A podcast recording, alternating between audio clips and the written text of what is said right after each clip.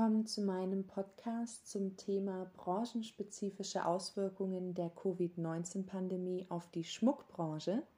Mein Name ist Barbara Weigand und ich bin selber als Goldschmiedin tätig, deswegen interessiert mich das Thema sehr.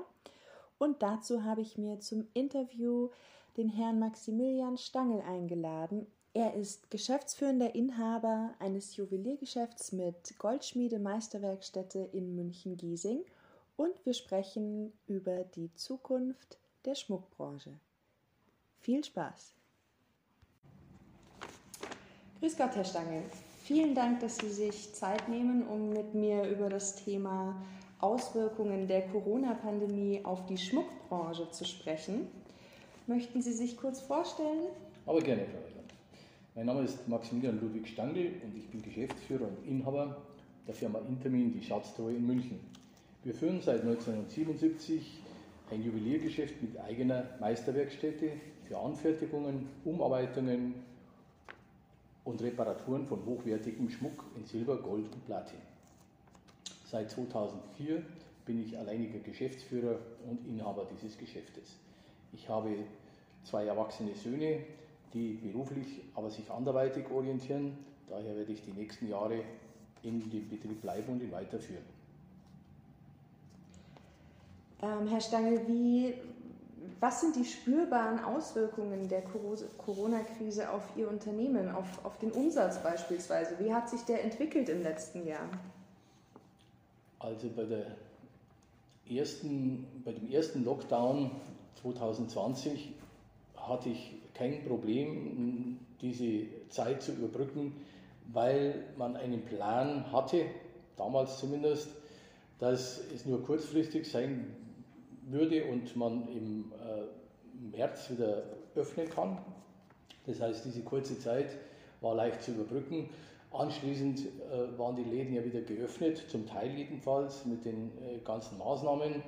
Und viele Kunden, speziell die Stammkunden eben, sind treu geblieben und haben teilweise eben mit Click und Collect Ware abgeholt, bestellt und diese Phase konnte gut überbrückt werden. Das Zweite ist, dass man in dieser Phase, wenn man weiß, man hat einen gewissen Punkt, wo es wieder weitergeht, kann man natürlich als selbstständiger Unternehmer bzw. eines Inhaber des Geschäftes auch zum Teil äh, etwas mit Privatvermögen in die Firma einbringen, um bestimmte Zeiten zu überbrücken. Das Problem ging erst eigentlich beim zweiten Lockdown los. Man, man, spezialisiert sich oder bereitet sich vor auf das Weihnachtsgeschäft, das mit der umsatzträchtigste Zeitpunkt des Jahres ist.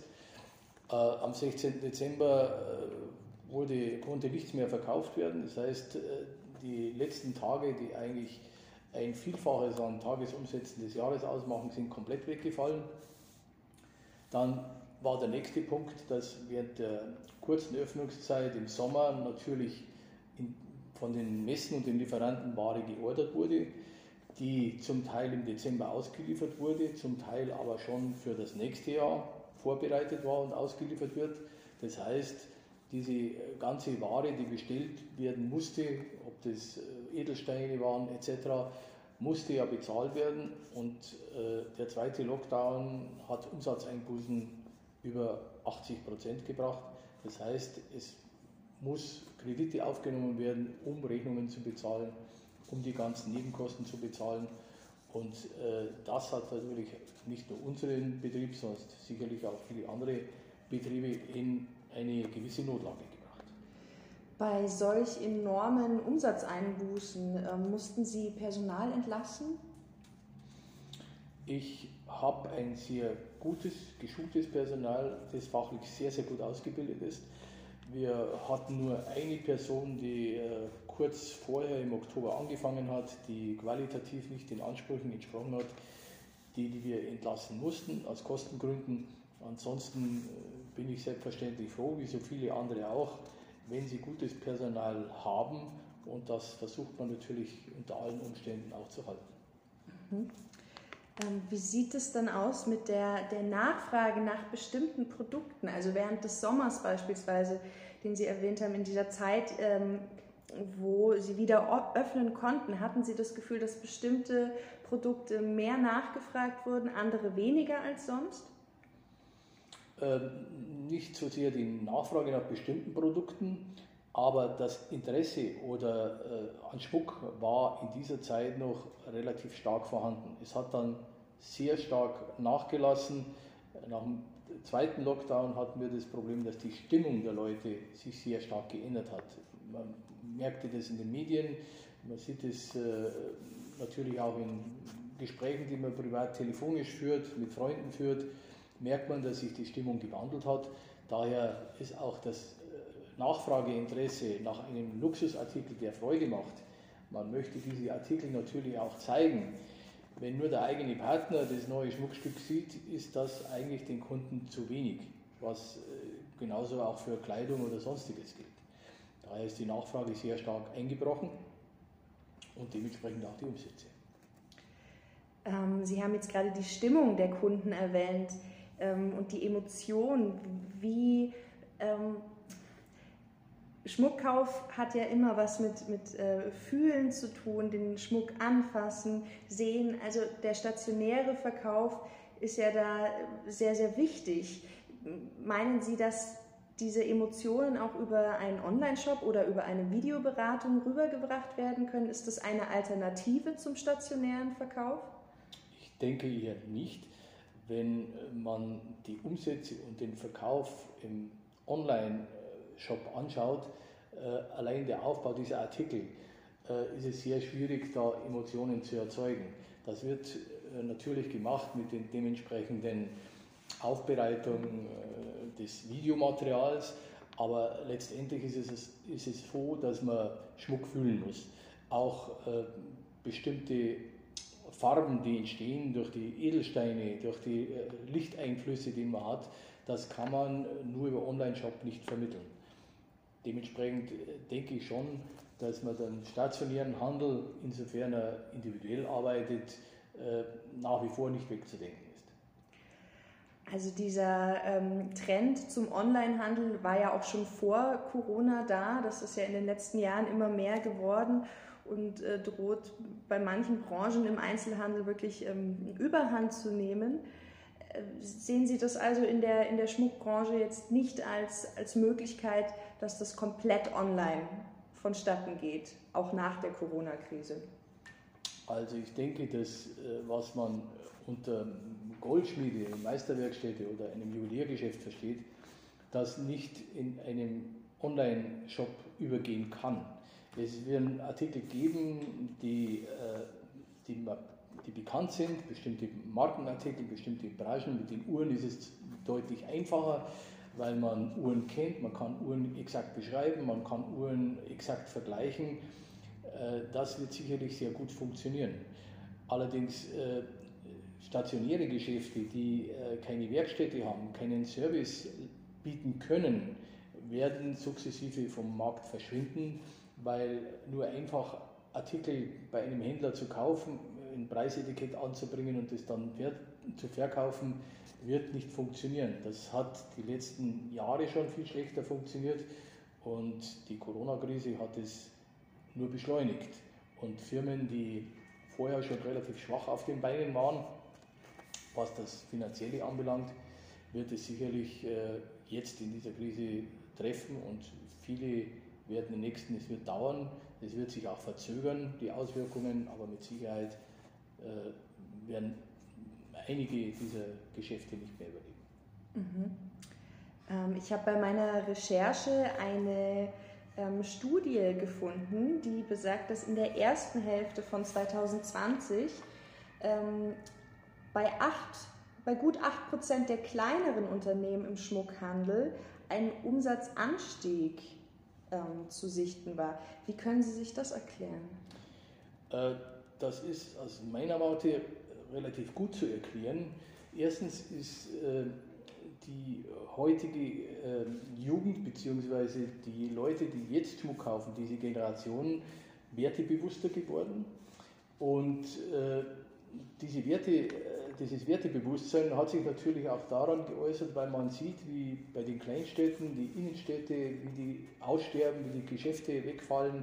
Man hat, äh, oder diese Generation versucht natürlich, äh, an ihren Standorten auch die Geschäfte zu erhalten. Das setzt aber voraus, dass diese Geschäfte eben sich deutlich vom Online-Shop unterscheiden. Das setzt voraus, dass wenn diese Leute dann diese Läden betreten, dass sie auch das Gefühl haben, die Beratung, das ist ein geschultes Personal. Sie können Fragen beantworten, die der Online-Shop nicht beantworten kann. Sie können sich in den Kunden reinfühlen, was man im Online-Shop natürlich auch nicht machen kann. Und sie spüren äh, das, was der Kunde tatsächlich haben will, diese Emotion, die beim Kunden entsteht, das ist spürbar. Das ist aber nur personell spürbar. Man sieht es ja auch aufgrund der Maskenpflicht, wie sich Mimik und Gestik, äh, äh wie sich das verliert, wenn man eine Maske trägt. Und ähnlich ist, das, äh, ist die Emotion, wie sich das verliert, wenn man stationär äh, vor einem geschulten Fachpersonal ist, das berät, wo man Dinge fühlen kann, wo man Dinge äh, direkt sehen kann, im Gegensatz dazu, wenn ich es nur am Bildschirm verfolge. Mhm. Würden Sie sagen, dass auch ähm, Schmuck als Wertanlage eine Rolle spielt in Zeiten der Krise? Äh, Schmuck äh, ist immer nur bedingt eine Wertanlage, ob mit oder ohne Krise. Schmuck ist äh, primär natürlich ein äh, emotionaler Luxusartikel, der verschenkt wird, um äh, demjenigen, dem Beschenkten, seine Wertschätzung darzulegen. Natürlich ist es so, dass man äh, hochwertigen Schmuck dann dementsprechend auch hochpreisiger ist und immer seinen Wert behält.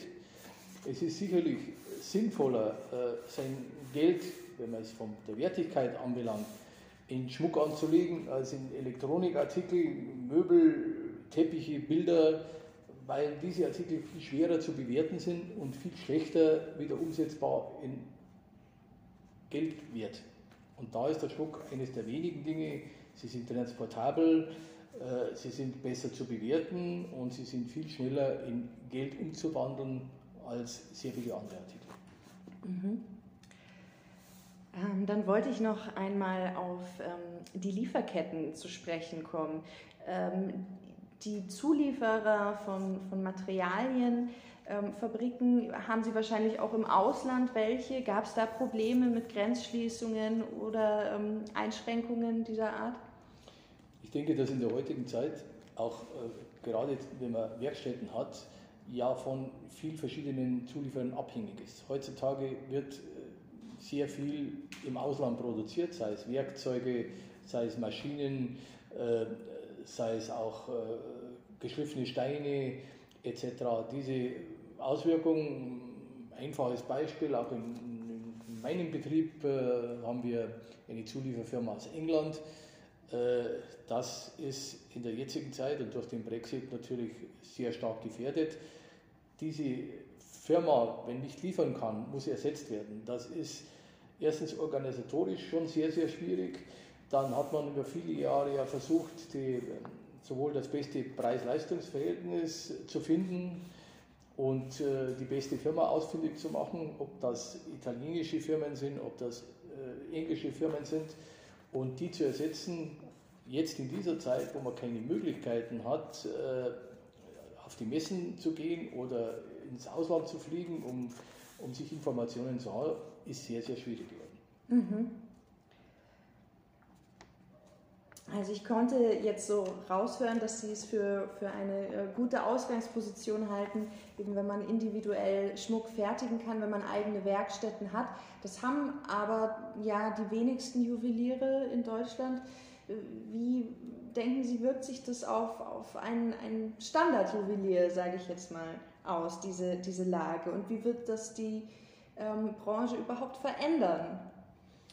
Grundsätzlich denke ich, dass äh, Juweliere, die jetzt im sehr hochpreisigen Segment arbeiten, ich möchte jetzt keinen Namen nennen, aber die jetzt meine Umsätze, Jahresumsätze äh, im Millionenbereich machen, die werden sehr wahrscheinlich, oder die meisten davon, äh, weiter existieren, weil sehr, sehr viel Geld am Markt ist und es Personen gibt, da spielt Geld keine Rolle. Und die werden sich immer mit Luxusgütern eindecken, egal ob das jetzt sich um Schmuck, Autos, was auch immer, Taschen, Schuhe, werden sich die immer eindecken. Das heißt, Ähm, dafür gibt es immer Potenzial. Das Problem liegt eher im unteren Unternehmensbereich für Firmen, die, äh, ich sage jetzt mal vom Umsatzvolumen her, äh, unter einer halben Million liegen, die jetzt beispielsweise äh, selbstständig geführt werden, die keine Werkstätten haben, die eigentlich, wenn man dann tatsächlich die Bilanzen sichtet, nicht mehr verdienen, als würden sie eine vernünftige Arbeit nachgehen. Da ist das Problem sehr, sehr groß, dass die diese Kurve nicht mehr bekommen. Das gilt aber nicht nur für die Schmuckbranche. Was denken Sie, sind entscheidende Faktoren dafür, ob ein Unternehmen diese Krise übersteht?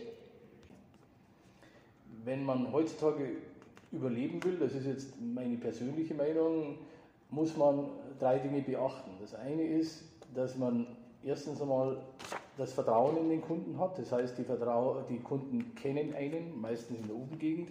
Man ist bekannt. Man sorgt dafür, dass man ein geschultes Personal hat, weil die jungen Leute durchaus gewillt sind, äh, im Fachhandel zu kaufen, aber sie müssen das Gefühl haben, beziehungsweise sie müssen spüren, dass sie auch da besser beraten werden wie im Onlinehandel. Und das setzt voraus, dass man geschultes, gut bezahltes Personal hat, das das vermitteln kann setzt voraus, dass das Produkt, das man erstellt, sich qualitativ unterscheidet vom Onlinehandel und auch von der Optik unterscheidet. Das heißt, ein Kunde ist durchaus gewillt, auch etwas mehr Geld auszugeben oder in den stationären Handel zu gehen, weil er hier merkt, aha, ich habe hier etwas Besonderes. Das gilt ja nicht nur für die Schmuckbranche, sondern durchaus auch für Möbel oder Kleidung. Herr Stange, wie sehen Sie denn die äh, in naher Zukunft, die, die Aussichten nach dem Lockdown, die, die Stimmung, die Kaufstimmung der Menschen? Ich denke, dass äh, wenn man ein bisschen in die Vergangenheit schaut, äh, man gesehen hat, wenn eine Krise kommt und die Leute sich einschränken müssen und ähm, die Emotionen am Boden sind, wenn Trauer da ist, wenn äh, Einschränkungen da sind und die Menschen runterfahren müssen mit, mit all ihren äh, Dingen, was wirklich Freude macht, ob das nach Kriegszeiten war oder jetzt mit dieser Pandemiekrise, wird dieser, dieser Hunger nach, äh, nach Fröhlichkeit, nach Gemeinsamkeit, nach äh, sich was Tolles zu gönnen, ob das Gastronomie ist, ob das äh, Mode ist, ob das äh, Reisen ist, das wird äh, meines Erachtens sehr stark anziehen und sehr stark kommen. Die Frage ist, äh, wann das sein wird, weil da ist das Problem, dass man natürlich aufgrund dieser Sperrungen, dieser Lockdowns, sehr viel Kapital wegnimmt von Leuten, die das normalerweise in Konsum investieren. Jemand, der Millionär ist oder Milliardär, denen sind die Krisen sicherlich gleich. Und äh, Leute, die nicht viel haben, werden auch nicht viel in Luxus stecken können. Aber gerade dieser Bereich von Leuten, die eigentlich gut verdienen, die äh, Selbstständigen, die kleine Betriebe haben, die, äh, die jetzt in der Zeit sind, die ihr Kapital, das sie sich gespart haben, in ihre Firmen reinstecken, haben das Kapital nicht mehr, das Geld in Konsum zu geben. Aber die Grundstimmung wird denke ich, wenn das Ganze vorbei wird es ja nicht sein, aber wenn das Ganze so weit im Griff ist, dass man wieder raus kann, dass man wieder in Anführungsstrichen diese, diese Lebensfreude dann wieder hat, wird sicherlich auch wieder ein, ein Boom für unsere Branche sein, weil es einfach dazugehört, weil es auch Geschichte ist, weil man äh, sich verlobt, man verliebt sich, äh, man, man, kriegt Kinder, man, man hat immer Anlass dann diese Wertschätzung in Form von äh, Schmuck zu geben. Und daher denke ich, wenn die Krise vorüber ist, dass wir sicherlich äh, äh, der Konsum im, im Schmuckbereich wieder deutlich ansteigen. Vielen Dank, Herr Stange, für Ihre Einschätzung. Gerne.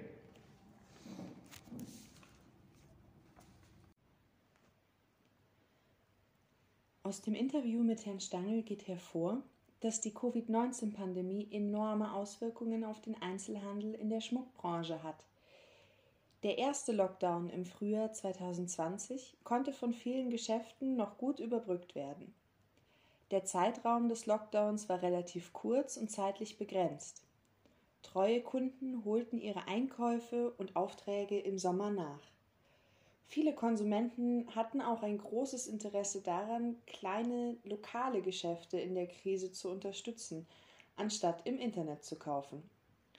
Auch war noch eine gute Grundstimmung vorhanden, die für den Kauf eines so emotionalen Produkts wie Schmuck notwendig ist. Auch ist Echtschmuck eine beliebte Wertanlage, da Edelmetalle wertstabil, gut bewertbar, leicht transportabel und schnell in Geld umsetzbar sind. Dagegen verursachte der zweite Lockdown im Winter 2020 gravierende Umsatzeinbußen. Die Stimmung unter den Konsumenten kippte, das Interesse an Schmuck ging zurück, da es keine Anlässe gab, bei denen Schmuck getragen oder verschenkt werden konnte. Das Weihnachtsgeschäft, normalerweise der umsatzstärkste Zeitraum des Jahres, wurde stark beeinträchtigt. Der Umsatz ging bis zu 80 Prozent im Vergleich zum Vorjahr zurück. Schwierigkeiten zeigten sich für Goldschmiede und Juweliere auch beim Wareneinkauf. Lieferverzögerungen von Lieferanten aus dem Ausland sowie entfallende Messen erschwerten den Erwerb von Material und Werkzeug. Die Sorge, dass der stationäre Verkauf von Schmuck während und nach der Krise durch Onlinehandel abgelöst wird, hat Herr Stangl nur bedingt. Bei gut vergleichbarer Ware wie Uhren oder Standardschmuck sei das durchaus denkbar. Das Goldschmiedehandwerk und die Herstellung von individuellem Schmuck allerdings funktioniere hauptsächlich durch die Vermittlung von Emotionen, das Erlebnis beim Kauf, durch die Haptik der Materialien und die Farben der Edelsteine, die über den Onlineshop nicht vermittelbar wären. Deshalb seien Juweliere mit eigener Werkstätte in der Krise klar im Vorteil gegenüber denen, die ausschließlich vom Verkauf von Markenartikeln leben. Herr Stangl nennt weiter drei Faktoren, die er für ausschlaggebend dafür hält, ob ein Unternehmen die Krise übersteht oder nicht. Der erste Faktor ist die Qualität und das Design des Produkts, welches ein Unternehmen anbietet. Es sollte qualitativen und optischen Wiedererkennungswert haben, um sich deutlich von der Masse und von den Internetprodukten abzuheben. Ein weiterer Faktor, den Herrn Stangl nennt, ist das Personal hochqualifiziertes Fachpersonal, das in technischen sowie in Stilfragen professionell berät und dazu noch die Emotionen bei diesem Erlebnis Schmuckkauf vermitteln kann. Das macht den großen Unterschied zum Onlinehandel. Zuletzt sei ausschlaggebend, wie verwurzelt das Geschäft an seinem Standort ist. Ein lokales Unternehmen, das einen persönlichen Umgang mit seinen Kunden pflegt zu dem die Kunden Vertrauen haben, würde es auf Dauer leichter haben. Für die Zeit nach der Krise ist ein Aufschwung für die Branche zu erwarten. Nach all den Einschränkungen, den Ängsten und Sorgen wird sich Euphorie unter den Menschen einstellen. Der Hunger nach Emotionen und danach, sich etwas Schönes zu gönnen, wird groß sein. Schmuck ist seit jeher ein emotionsbehaftetes Produkt, das stark in unserer Zivilisation verwurzelt ist. Es ist ein Symbol für Wertschätzung als auch für Status. Besonders die Nachfrage nach hochwertigem individuellem Echtschmuck wird in der Zeit nach der Krise steigen, da das Bewusstsein der Menschen merklich für beständige Werte geschärft wurde und weil freudige Anlässe, zu denen hochwertiger Schmuck gerne verschenkt wird, wie Verlobungen, Hochzeiten oder Geburtstage, wieder gefeiert werden dürfen. Das Gesamterscheinungsbild der Branche könnte sich demnach in Zukunft wie folgt entwickeln. Der Verkauf von Modeschmuck und einfach vergleichbarem Standardschmuck wird sich mehr und mehr im Internet abspielen und sich auf wenige große Händler beschränken. Im stationären Handel hingegen werden überwiegend lokal verwurzelte Handwerksbetriebe mit eigener Werkstätte zu finden sein, die auf die Fertigung von individuellem hochwertigem Echtschmuck spezialisiert sind. Das war ein Überblick über die Auswirkungen der Covid-19-Pandemie auf die Schmuckbranche und ein Ausblick auf die Zukunft dieser Branche. Vielen Dank für Ihre Aufmerksamkeit.